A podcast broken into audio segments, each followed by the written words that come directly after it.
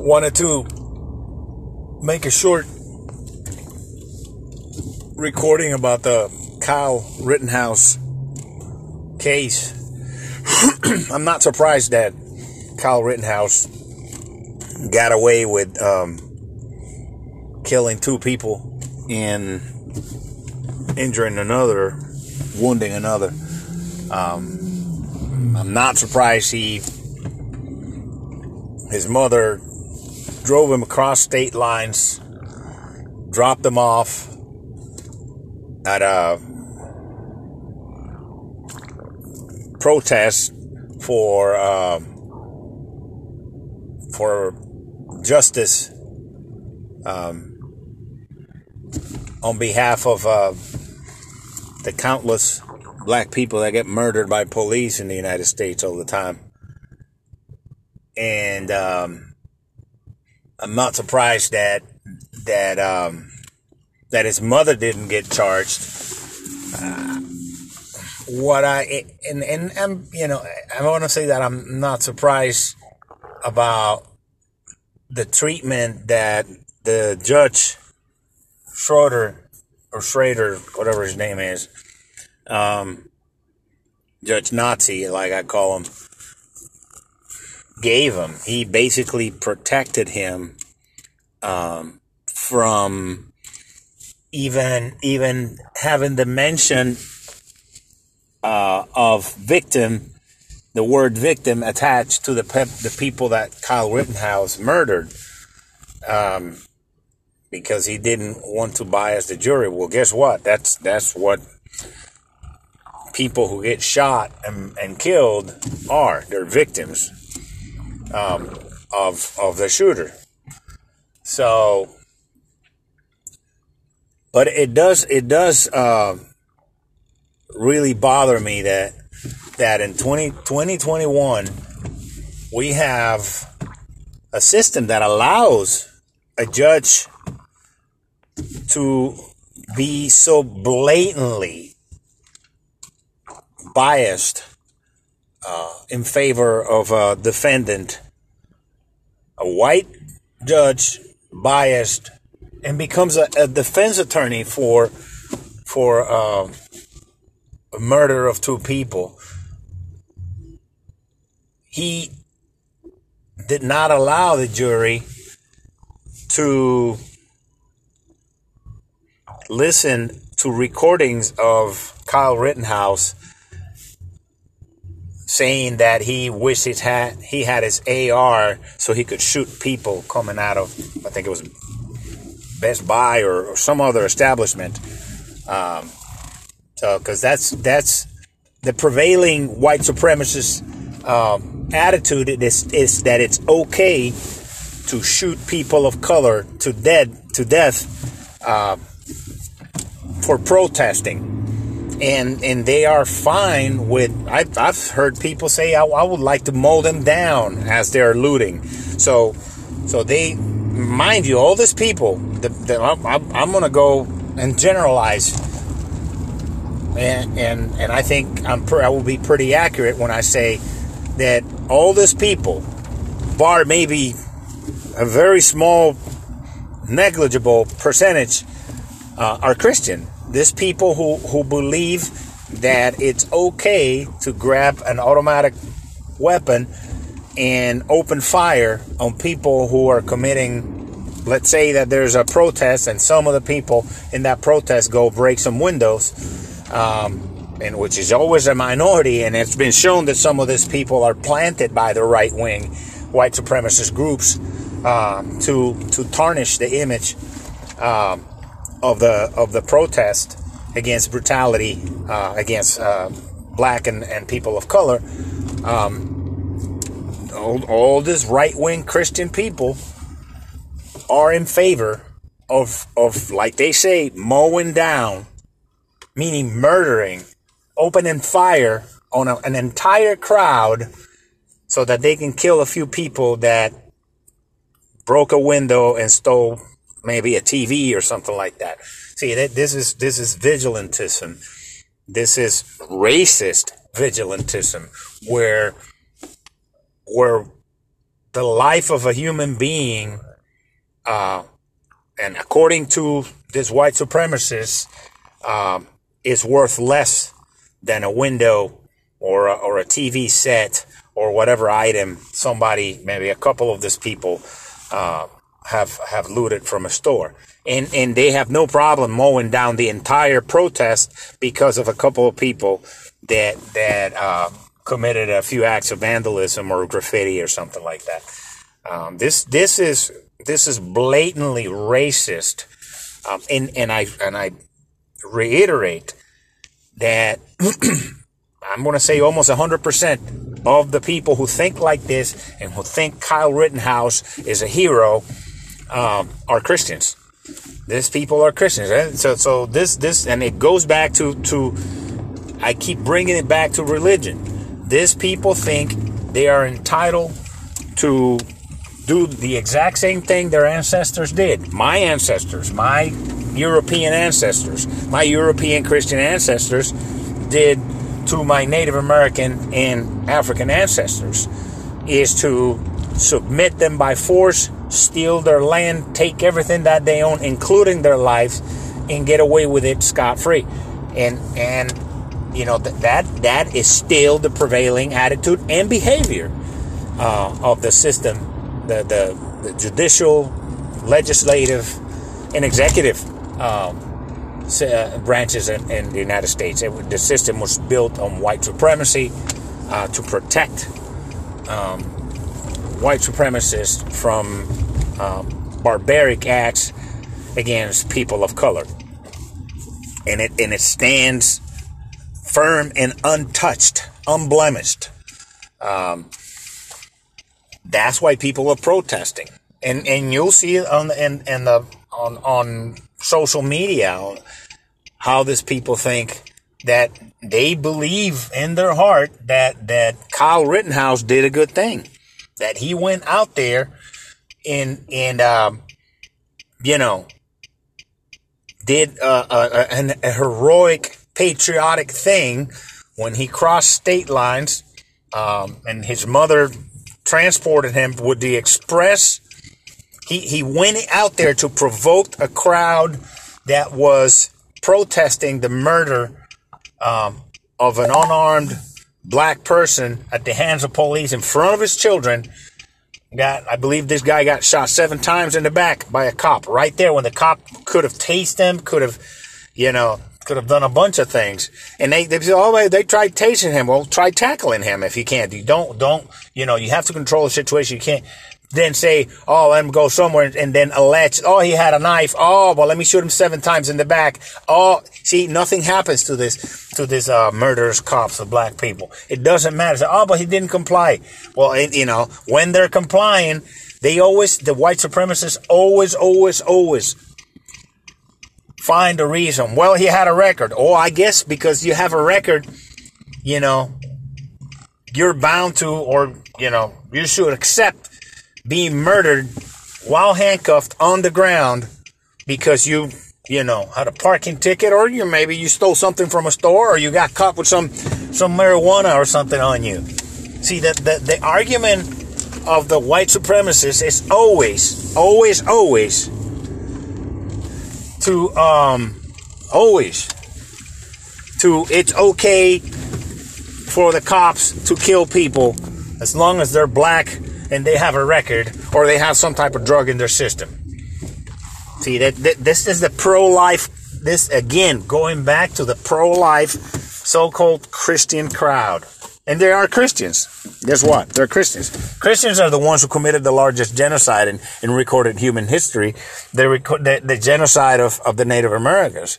My European Christian ancestors co- committed genocide against my Native American ancestors and, and, and the attitude that they are entitled to do that without any repercussions is, is still ingrained in their brains. You know, that these people, um, are entitled, the, the, the, European Christian descendants, the descendants of European Christians, are entitled to go around killing black and brown people. And we have a problem in this country with, and then here's, here's the kicker the, the, the police if if this kid had been black, a black shit, if he had been a, a, a, a brown Puerto Rican kid like me, I'm not a kid anymore. I'm brown Puerto Rican, and and he had showed up with a Black Lives Matter shirt, holding an AK-47 or AR-15 or whatever other, you know, assault rifle. At a protest, the police would have mowed him down. He would have not made it to, um, he would have not made it to, to the station. He would have been, he dead right there on the, on the spot. But he's white. He is anti black protests. And the police not only not only allowed this person with a, a, a non this is this is a non law enforcement officer person, a young cat with an assault rifle. They allowed this person to be in the middle of a protest that they know these people are angry because they're getting murdered by the police. Black people are getting murdered by police over and over without repercussions. And the police go going scot free, all they get is an 18 month vacation, paid vacation. And if they get fired, they get reinstated and they sue for, for wrongful termination, police, cops, whenever. I mean, it's horrendous. You know? So they, they get a, a, a union representative that openly calls for, for the assassination of, of black people without uh, repercussions uh, for the police, um, you know. And, and so what you have is, is this people, this police allowing these groups, actually encouraging these white supremacist groups, Proud Boys and the rest of them, they have oh, they have meetings on camera. You look at the, YouTube videos of the police instructing white supremacists, KKK, Nazi, neo-Nazi groups, talking to them like they're talking to their buddies because they are their buddies. We have a huge white supremacist problem in openly being part of the police, uh, of law enforcement communities in the United States. A huge number of white supremacists are cops. We got, we have to get rid of these people. Have to fire them, all of them. If you belong, if we, if we find out that you belong to us, the people, to any white supremacist organization, the Proud Boys, neo-Nazi, KKK, that whatever, you know, you're out. So, so these cops, they have meetings with white supremacist groups before protests and they tell them where they want them. And they start, what they do, what the po- police in Kenosha did, they started pushing the march, the, the protester towards the white supremacist group to create a volatile confrontation, hoping that they will open fire on them. These people are, are, are, are moving, the, talking the people, the, the law enforcement, the cops, the sheriff department in Kenosha, the police in Kenosha, they actively moved the crowd towards the white supremacist people that were there and they were in constant contact with the white supremacist people. And, you know, they were trying, they created this confrontation. This kid came all the way out from another state, two states over, I think it was. He, and to, um, to see if he could shoot some people, if he could, because he hated Black Lives Matter, because the, the prevailing, um, narrative on uh, on all this uh, fascist, demagogue infested right wing media outlets like Fox News, Newsmax, and the rest of the human trash uh, that populates this this uh, propaganda, right wing fascist pr- propaganda outlets. The narrative is that Black Lives Matter is a terrorist group. That's what they say. Even though it's below, you know, we all know what Black Lives Matter. Black Lives Matter is a movement that says just that. Black lives matter too. You know, they're trying to, to humanize uh, black people and brown people because they've been dehumanized by law enforcement and a racist, uh, you know, system in the United States and across the globe. So, but they they've succeeded in getting into their proudly ignorant sea of idiots that they preach to. Um, they're predominantly white Christian racist uh, you know audience that Black Lives Matter are a bunch of criminals, and then they they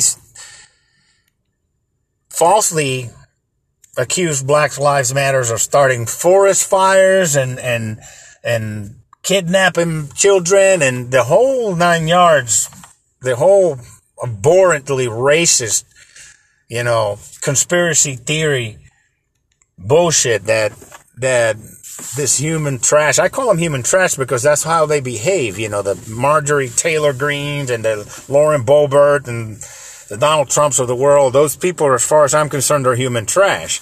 They're going to be um, remembered by historians as human trash right along the Nazis, and rightfully so. And they've worked hard for that title, you know.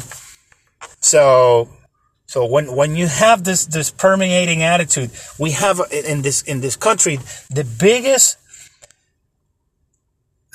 the biggest threat to this, to the United States survival, to the democracy right now, and I've said it again and again and again, the biggest threat is the modern Republican Party. The modern Republican Party is the most dangerous gang on the planet. It's a gang. It's a racist, fascist, homophobic, misogynist, anti worker, anti education, anti science gang of proudly ignorant, uneducated people that, that want to not want to, are succeeding in destroying democracy with, uh, you know, voter suppression laws, gerrymandering, um, openly racist propaganda, conspiracy theories, anti science, pro death, although they say they're pro life, but, you know, they support a, a, a mass murder Donald Trump who who with his lies, you know, saying that, you know, COVID and all this shit, um, was a hoax that it was going to go from from 15 cases to zero not to worry. It's a weak virus. When it comes when the when the heat comes uh, summer comes uh, that virus won't be able to tolerate the virus i mean the heat and stuff. A bunch of fucking lies. He knew full well this thing was genocidal. This thing was very serious and now we're almost 800,000 deaths into this uh, mass murdering and nobody nothing happens if you think about what's happening. That Kyle Rittenhouse is just a symptom of of a bigger problem. If you're rich and you're white, you can kill as many people as you want, and nothing happens to you under the guise of of protecting uh, America from brown and black people because that's that's what Donald Trump ran on. Right? You know, all this all this immigrants are killing us and taking our jobs. Here comes Kyle Rittenhouse. All this black people are destroying our businesses. I have to go out there and protect America from all this black people who are destroying our businesses. And he, and he went and killed a few a few people in the protest and and he's a hero now. You see, this is still a profoundly racist white supremacist nation. The good part is that now it's a little bit less than half of the people who who believe that bullshit, that trash about you know the white supremacist fascist propaganda.